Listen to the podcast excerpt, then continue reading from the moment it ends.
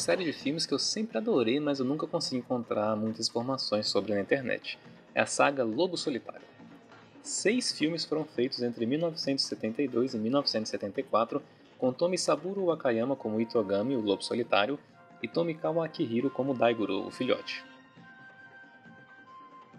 Os filmes adaptam a obra do autor Kazuo Koike e do artista Gozeki Kojima de 1970, Lobo Solitário tem 28 volumes e narra a história de Ogami Ito, o carrasco do Shogun, que usa a espada de batalha do Tanuki.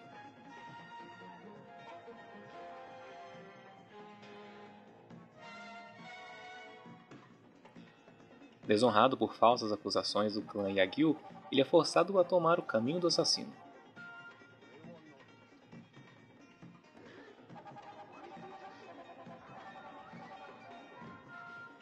Junto com seu filho de 3 anos de idade, Daigoro, eles procuram vingança sobre o clã Yagyu e no meio do caminho aceitam diversos trabalhos como assassino.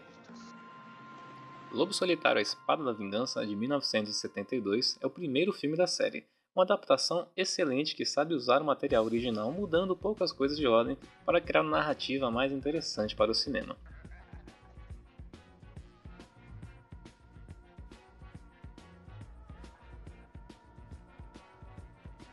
Dirigido por Kenji Misumi, o filme explora muito bem o lado emocional do personagem do seu filho.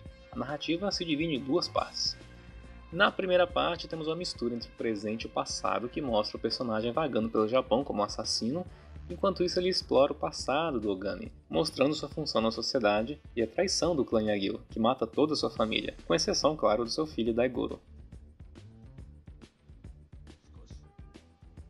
Depois de enfrentar os samurais do clã inimigo e conseguir fugir, ele dá a opção para o seu filho entre seguir com ele ou morrer e ir para o outro mundo com sua mãe. Mas o destino leva Daigoro a seguir seu pai, e eles então entram no caminho do assassino. A partir desse ponto, nós voltamos ao presente e acompanhamos uma missão do nosso anti-herói. Ele precisa ma matar um bando de quatro homens que está em uma pequena vila com sua gangue de ronins. E claro que esses Ronin são os escrotos, conquistando a cidade, pilhando as casas e estuprando as mulheres. Espada da Vingança é um clássico filme de samurais espadas, com muita violência, decepamentos, sangue espirrando para todo lado, com cenas mega estilizadas que captam muito bem o espírito do mangá, que também é centrado para adultos. Eu acho que o melhor parâmetro para entender como é que é esse filme é lembrando de outro que foi inspirado por esse gênero, Kill Bill. Todas aquelas poses, enquadramentos, cenas de ação são no mesmo estilo do Lobo Solitário e todos os filmes samurais que saíam nessa época. O ator Tomisaburo Wakayama é um ícone dos filmes de ação gore japonês dessa época e cai como uma luva no papel, trazendo um samurai atormentado que precisa seguir seu caminho com seu filho.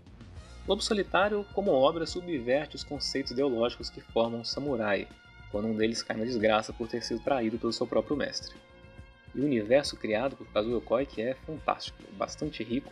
Os mitos que envolvem os samurais são colocados aqui de forma filosófica, como dever, honra, orgulho, e a ambientação do filme é muito crível, consegue dar vida a esse período feudal japonês com muitos detalhes históricos e uma era de ouro para os samurais.